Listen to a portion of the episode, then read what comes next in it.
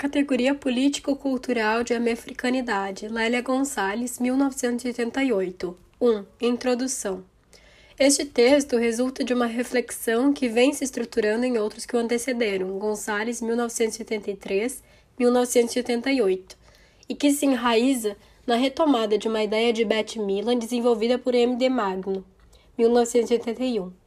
Trata-se de um olhar novo e criativo no enfoque da formação histórico-cultural do Brasil, que, por razões de ordem geográfica e, sobretudo, da ordem inconsciente, não vem a ser o que geralmente se afirma, um país cujas formações do inconsciente são exclusivamente europeias, brancas.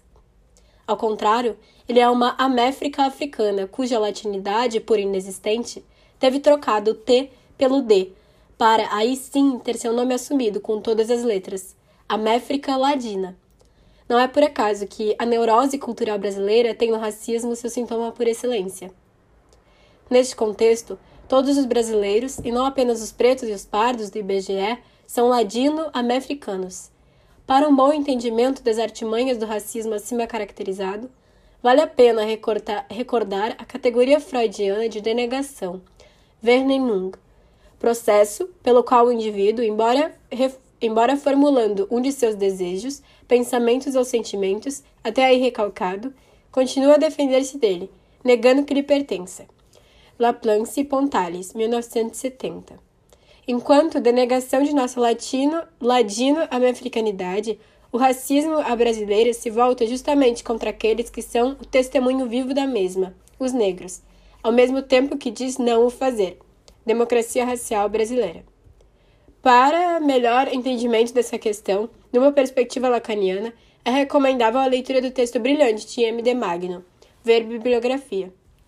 Graças a um contato crescente com manifestações culturais, culturais negras de outros países do continente americano, tenho tido a oportunidade de observar certas similaridades que, no que se refere aos falares, lembram o nosso país. É certo que a presença negra na região caribenha, aqui entendida não só como América Insular, mas incluindo a costa atlântica da América Central e o norte da América do Sul, modificou o espanhol, o inglês e o francês falado na região. Quanto ao holandês, por desconhecimento, nada posso dizer. Ou seja, aquilo que chamo de português e que nada mais é do que marca de africanização do português falado no Brasil. Nunca esquecendo que o colonizador chamava os escravos africanos de pretos e de crioulos os nascidos no Brasil é facilmente constatável, sobretudo no espanhol da região caribenha. O caráter tonal e rítmico das línguas africanas trazidas para o Novo Mundo, além da ausência de certas consoantes, como o L ou R, por exemplo, apontam para um aspecto pouco explorado da influência negra na formação histórico-cultural do continente como um todo. Isso sem falar os dialetos crioulos do Caribe. Similaridades ainda mais evidentes são constatáveis se nosso olhar se volta para as músicas as danças, os sistemas de crenças, etc. Desnecessário dizer o quanto tudo isso é encoberto pelo véu ideológico do branqueamento, é recalcado por classificações eurocêntricas do tipo cultura popular, folclore nacional, etc., que minimizam a importância da contribuição negra. Um outro aspecto, e bem consciente do que estamos abordando, diz respeito a outra categoria freudiana, a de objeto parcial, partial object, e que é assim definida tipos de objetos visados pelas pulsões parciais, sem que tal implique que uma pessoa no seu conjunto seja tomada como objeto de amor. Trata-se principalmente de partes do corpo, reais ou fantasmadas, e dos seus equivalentes simbólicos. Até uma pessoa pode identificar-se ou ser identificada com um objeto parcial. Laplace e Pontales, 1970. Pois bem, pelo menos no que se refere ao Brasil, que se atente não só para toda uma literatura, Jorge Amado, por exemplo, como para as manifestações das fantasias sexuais brasileiras. Elas se encontram no objeto parcial por excelência da nossa cultura, a bunda. Gonçalves, 1983. Recorrendo ao Aurélio, pode-se constatar que essa palavra escreve-se no vocabulário de uma língua africana, o quimbundo, mbunda, que muito influenciou os nossos falares. Além disso, vale ressaltar que os bundos constituem uma etnia banto de Angola, que, além do supracitado quibundo, falam outras duas línguas, Bunda e Ambundo. Se se atenta para o fato que Luanda foi um dos maiores portos de exportação de escravos para a América, hum. em consequência, Além de certos modismos, refiro-me, por exemplo, ao biquíni fio dental, que buscam evidenciar esse objeto parcial. Note-se que o termo deu origem a muitos outros em nosso português. Por essa razão, gosto de fazer um trocadilho, afirmando que o português, o lusitano, não fala e nem diz bunda, do verbo desbundar. Essas e muitas outras marcas que evidenciam a presença negra na construção cultural do continente americano levaram-me a pensar a necessidade de uma elaboração de uma categoria que não se restringisse apenas ao caso brasileiro e que, efetuando uma abordagem mais ampla, levasse em consideração as exigências da interdisciplinaridade. Deste modo, comecei a refletir sobre a categoria de americanidade.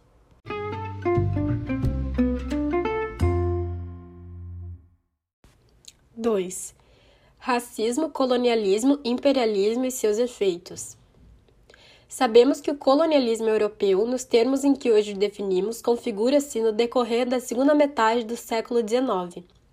Neste mesmo período, o racismo se constituía como a ciência da superioridade eurocristã, branca e patriarcal, na medida em que se estruturava o modelo ariano de explicação, Bernal, 1987, que viria a ser não só o referencial das classificações triáticas do evolucionismo positivista, das nascentes ciências do homem, como ainda hoje direciona o olhar da produção acadêmica ocidental. Vale notar que tal processo se desenvolveu no terreno fértil de toda uma tradição etnocêntrica pré-colonialista, século XV ao século XIX, que considerava absurdas, supersticiosas ou exóticas as manifestações culturais dos povos selvagens. Leclerc, 1972. Daí, a naturalidade com que a violência etnocida e destruidora das forças do pré-colonialismo europeu se fez abater sobre esses povos. No decurso da segunda metade do século XIX, a Europa transformaria tudo isso numa tarefa de explicação racional dos, a partir de então, costumes primitivos, numa questão de racionalidade administrativa de suas colônias. Agora, em face da resistência dos colonizados, a violência assumirá novos contornos, mais sofisticados, chegando às vezes a não parecer violência, mas verdadeira superioridade. Os textos de um Fanon ou de um Memmi demonstram os efeitos de alienação que a eficácia da dominação colonial exerceria sobre os colonizados. Quando se analisa a estratégia utilizada pelos países europeus, europeus em suas colônias, verifica-se que o racismo desempenhará um papel fundamental na internalização da superioridade do colonizador pelos colonizados. Ele apresenta, pelo menos, duas faces que só se diferenciam enquanto táticas que visam ao mesmo objetivo: exploração, opressão. Refiro-me, no caso, ao que comumente é conhecido como racismo aberto e racismo disfarçado. O primeiro, característico da sociedade de origem anglo-saxônica, germânica ou holandesa, estabelece que negra é a pessoa que tenha tido antepassados negros, sangue, ne sangue negro nas veias. De acordo com essa articulação ideológica, a miscigenação é algo de impensável, embora o estupro e a exploração sexual da mulher negra sempre tenham ocorrido na medida em que o grupo branco pretende manter sua pureza e reafirmar sua superioridade. Em consequência, a única solução, assumida de maneira explícita como a mais coerente, é a segregação dos grupos não brancos. A África do Sul, com a sua doutrina do desenvolvimento igual, mas separado, com o seu apartheid, é um modelo acabado desse tipo de teoria e práticas racistas. Já no caso das sociedades de origem latina, temos o racismo disfarçado, ou, como eu o classifico, o racismo por denegação. Aqui prevalecem as teorias da miscigenação, da assimilação e da democracia racial. A chamada América Latina, que na verdade é muito mais ameríndia e africana do que outra coisa, apresenta-se como o melhor exemplo de racismo por denegação. Sobretudo nos países de colonização luso-espanhola, onde as pouquíssimas exceções como a Nicarágua e o seu Estatuto de Autonomia de las Regiones de la Costa Atlântica, confirmam a regra. Por isso mesmo, creio ser importante voltar o nosso olhar para a formação histórica dos países ibéricos. Trata-se de uma reflexão que nos permite compreender como esse tipo específico de racismo pode se desenvolver para se constituir na forma mais eficaz de alienação dos discriminados do que a anterior. Gonçalves, 1988. A formação histórica de Espanha e Portugal se deu no decorrer de uma luta plurissecular, a Reconquista, contra a presença de invasores que se diferenciavam não só pela religião que professavam, Islã. Afinal, as tropas que invadiram a Ibéria em 711 não só eram majoritariamente, negras, 6.700 mouros para 300 árabes, como eram comandadas pelo negro general Gabel, Tariq bin Ziad. A corruptela do termo Gabel Tariq resultou em Gibraltar, palavras que passou a nomear o estreito até então conhecido como Colunas de Hércules. Por outro lado, Sabemos que não só os soldados, como o ouro do Reino Negro da Gana, África Ocidental, tiveram muito a ver com a conquista moura da Ibéria, ou Al-Andalus. Vale notar ainda que as duas últimas dinastias que governaram Al-Andalus procediam, procediam da África Ocidental, a dos Almorávidas e a dos Almorradas. Foi sob o reinado destes últimos que nasceu em Córdoba, 1126, o mais eminente filósofo do mundo islâmico, o aristotélico Averroes, Chandler, 1987. Desnecessário dizer que, tanto do ponto de vista racial quanto civilizacional, a presença moura deixou profundas marcas nas sociedades ibéricas, como, de resto, na França, Itália, etc. Por aí, se entende por que o racismo por denegação tem, na América Latina, um lugar privilegiado de expressão, na medida em que a Espanha e Portugal adquiriram uma sólida experiência quanto aos processos mais eficazes de articulação das relações raciais. Gonzales, 1988. Sabemos que as sociedades ibéricas estruturam-se a partir de um modelo rigidamente hierárquico, onde tudo e todos tinham seu lugar determinado. Até mesmo o tipo de tratamento nominal obedecia às regras impostas pela legislação hierárquica. Enquanto grupos étnicos diferentes e dominados, mouros e judeus eram sujeitos a violento controle social e político. A sociedade que vieram, as sociedades que vieram a constituir a chamada América Latina foram as herdeiras históricas das ideologias de classificação social, racial e sexual e das tática, táticas jurídico-administrativas das metrópoles ibéricas. Racialmente estratificadas, dispensaram formas abertas de segregação uma vez que as hierarquias garantem a superioridade dos brancos enquanto grupo dominante. Da Mata, 1984.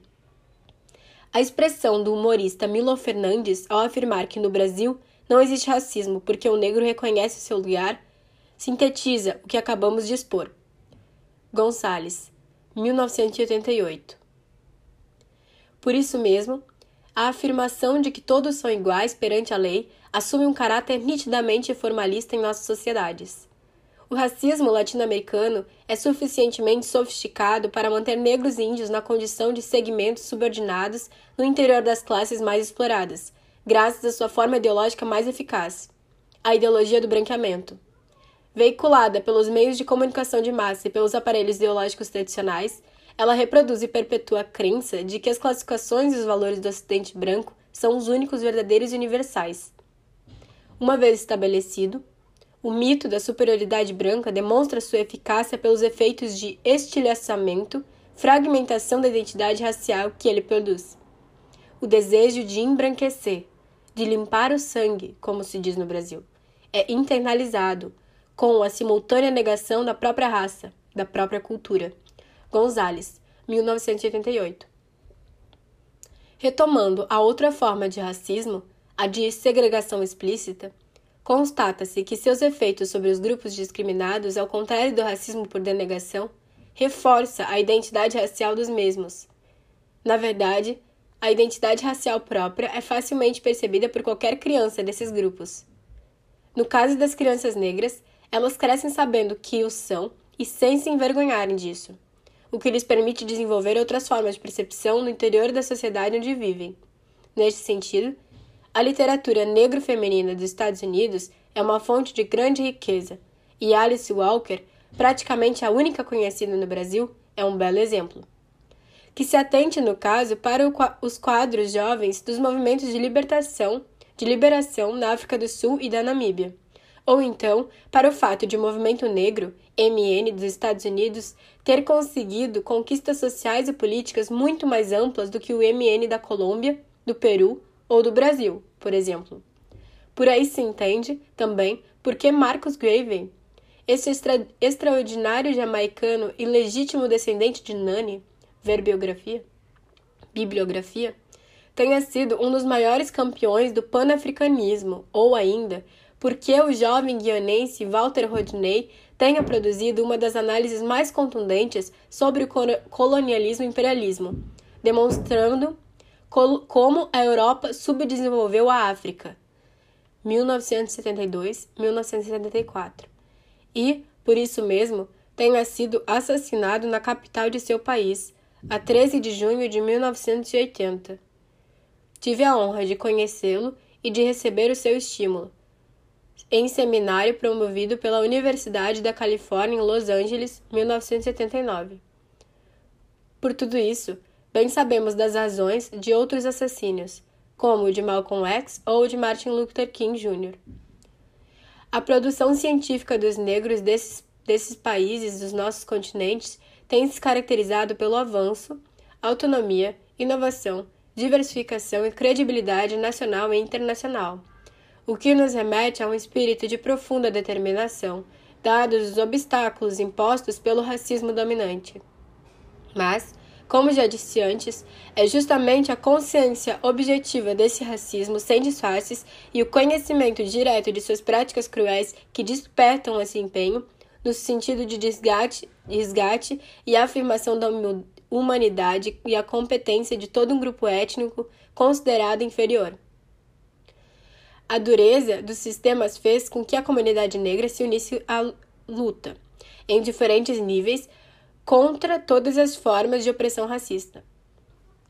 Já nas nossas sociedades de racismo por denegação, o processo é diferente, como também foi dito. Aqui, a força cultural apresenta-se como a melhor forma de resistência o que não significa que vozes solitárias não se ergam, efetuando análises e denúncias do sistema vigente. Foram os efeitos execráveis do assimilacionismo francês que levaram o psiquiatra Marti, martiniquenho Franz Fanon a produzir, suas análises magistrais sobre as relações socioeconômicas e psicológicas entre colonizador e colonizado, 1979-1983 no caso brasileiro, temos a figura do Honorável, título recebido em Conferência Internacional do Mundo Negro, 1987, Abdias do Nascimento, cuja rica produção, análise, denúncia, teatro, poesia e pintura não é reconhecida por muitos de seus irmãos e absolutamente ignorada pela intelectualidade branca do país. Acusam-no de sectarismo ou de racistas avessas, o que logicamente pressupõe um racismo às direitas. É interessante notar que tanto um Fanon quanto um Nascimento só foram reconhecidos e valorizados internacionalmente e não em seus países de origem. Fanon só mereceu as homenagens de seu país após sua morte prematura. Daí ter expressado em seu leito de morte o desejo de ser sepultado na Argélia. Desnecessário ressaltar a dor e a solidão desses irmãos, desses exemplos de efetiva militância negra. Todavia, na minha perspectiva, uma grande contradição permanece quando se trata das formas político-ideológicas de luta e de resistência negra no Novo Mundo. Continuamos passivos em face da postura político-ideológica da potência imperialisticamente dominante da região, os Estados Unidos. Foi também por este caminho que comecei a refletir sobre a categoria de americanidade. Como vimos anteriormente, o Brasil país de maior população negra do continente, e a região caribenha apresentam grandes similaridades no que diz respeito à africanização do continente. Todavia, quando se trata dos Estados Unidos, sabemos que os africanos escravizados sofreram uma duríssima repressão em face da tentativa de conservação de suas manifestações culturais. Mão amputada, caso tocassem atabaque, por exemplo. O puritanismo do colonizador anglo-americano, preocupado com a verdadeira fé, forçou-os à conversão e à evangelização, ou seja, ao esquecimento de suas raízes africanas. O comovente texto de Alex Haley revela-nos todo o significado deste processo. Mas a resistência cultural manteve-se, e, clandestinamente, sobretudo em comunidades da Carolina do Sul. E as reinterpretações, as recriações culturais dos negros daquele país ocorreram fundamentalmente no interior das igrejas do protestantismo cristão. A Guerra de Secessão trouxe-lhes a abolição do escravismo e, com esta, a Ku Klux Klan, Ku Klux Klan a segregação e o não direito à cidadania. As lutas heróicas deste povo discriminado culminaram com o movimento pelos direitos civis, movimento que comoveu o mundo inteiro e que inspirou os negros de outros lugares a também se organizarem e lutarem por seus direitos. Minoria ativa e criadora, vitoriosa em suas próprias reivindicações, a, co a coletividade negra dos Estados Unidos aceitou e rejeitou uma série de termos de autoidentificação: colored, negro, black, afro-american, african american. Foram esses dois últimos, dois, últimos termos que nos chamaram a atenção para a contradição neles existentes.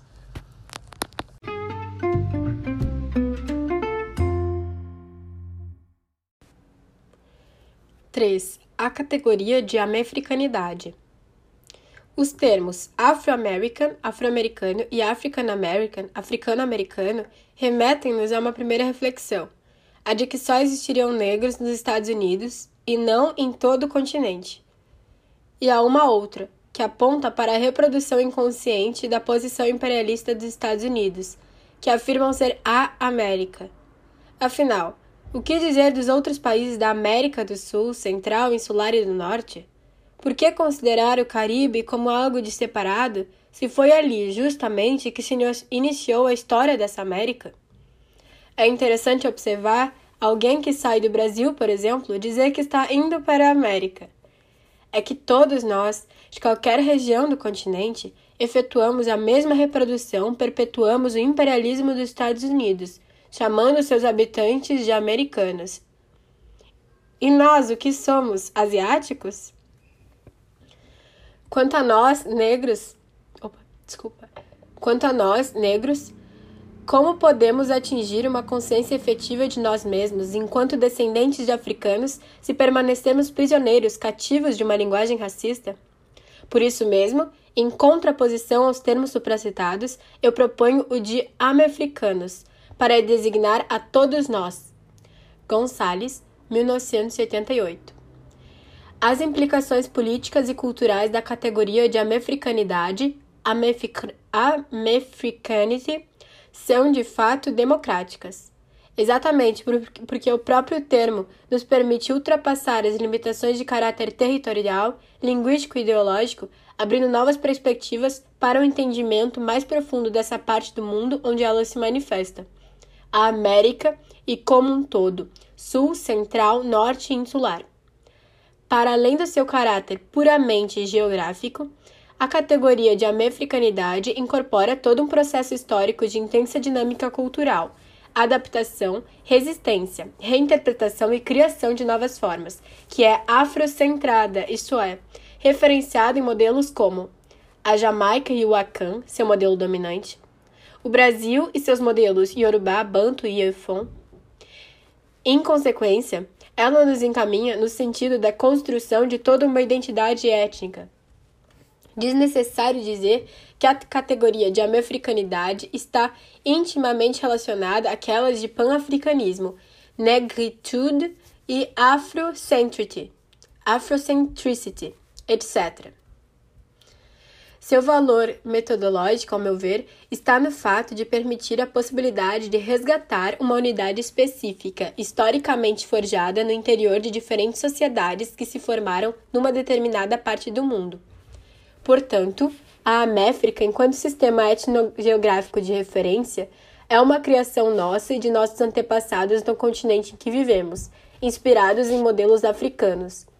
Por conseguinte, o termo americanas, americanos designa toda uma descendência, não só a dos africanos trazidos pelo tráfico negreiro, como a daquelas que chegaram à América muito antes de Colombo.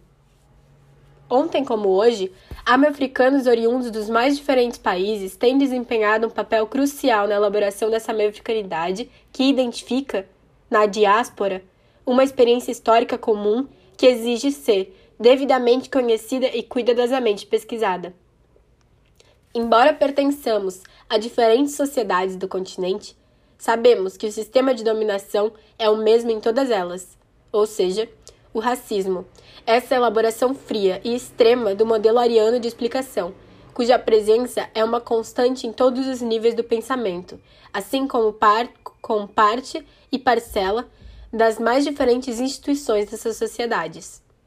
Como já foi visto no início deste trabalho, o racismo estabelece uma hierarquia racial e cultural que opõe a superioridade branca ocidental à inferioridade negro-africana. A África é o continente obscuro, sem uma história própria, Hegel. Por isso, a razão é branca, enquanto a emoção é negra. Assim, dada a sua natureza subhumana, a exploração socioeconômica dos africanos por todo o continente é considerada natural. Mas, graças aos trabalhos de autores africanos e americanos, Sheikh Anta Diop, Théophile Obenga, Amilcar Cabral, Kwame Nkrumah, W.A. Du é, W.E. Du Bois, Chancellor Williams, George C. M. James, George C. M. James, Joseph A. A. Ben Josephson, Ivan van Sertima, Franz Fanon, Walter Rodney, Abdias do Nascimento e tantos outros, sabemos o quanto a violência do racismo e de suas práticas despojaram-nos do nosso legado histórico, da nossa dignidade, da nossa história e da nossa contribuição para o avanço da humanidade dos níveis filosófico, científico, artístico e religioso.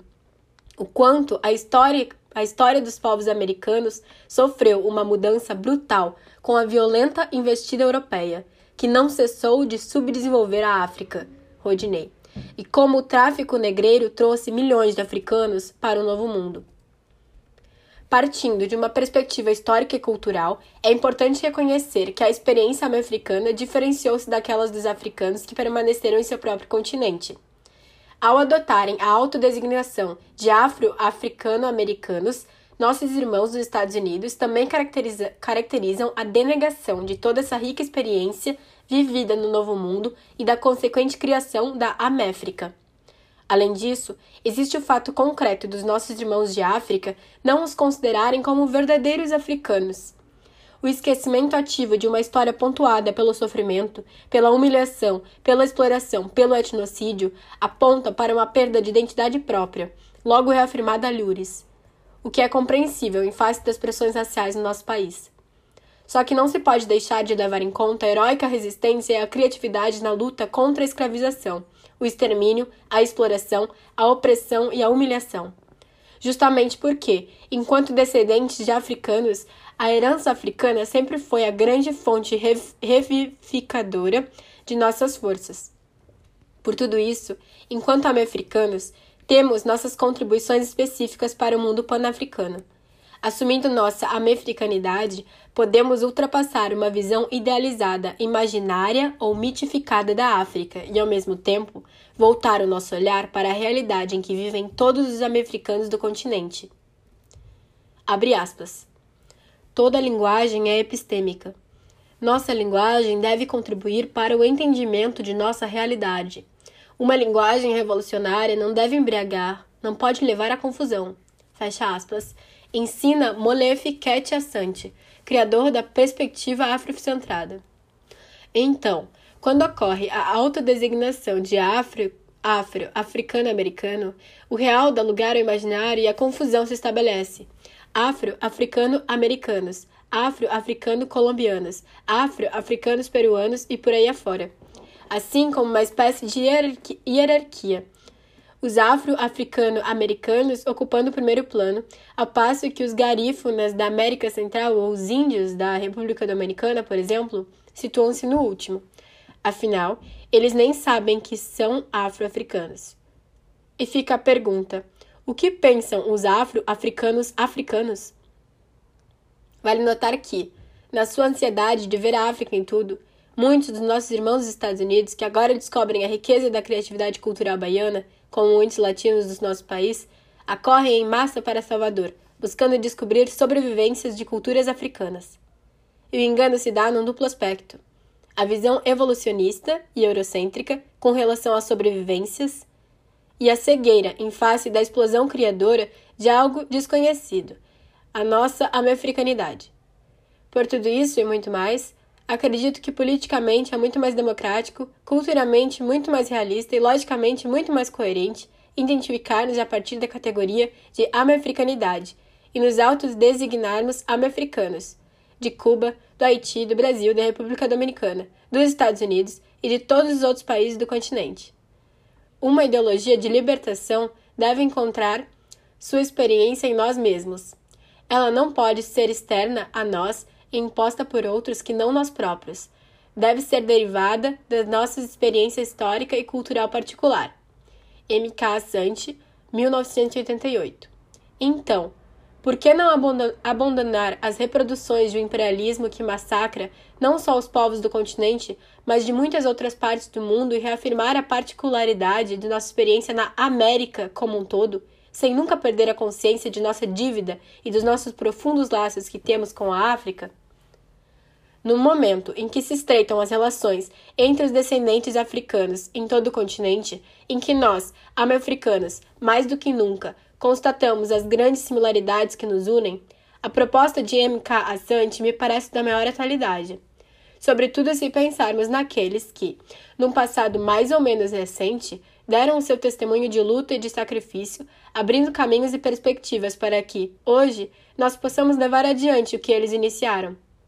Daí, a minha insistência com relação à categoria de americanidade, que floresceu e se estruturou no decorrer dos séculos que marcam a nossa presença no continente. Já na época escravista, ela se manifestou nas revoltas, na elaboração das estratégias de resistência cultural, no desenvolvimento de formas alternativas de organização social livre, cuja expressão concreta se encontra nos quilombos, cimarrones, cumbis, palenques, marronages e marron societies, espraiadas pelas mais diferentes paragens de todo o continente. Larkin Nascimento, 1981. E mesmo antes, na chamada América pré-colombiana, ela já se manifestava, marcando decisivamente a cultura dos Olmecas, por exemplo. Sertima, 1976. Reconhecê-la é, em última instância, reconhecer um gigantesco trabalho de dinâmica cultural que não nos leva para o lado do Atlântico, mas que nos traz de lá e nos transforma no que somos hoje. Americanos.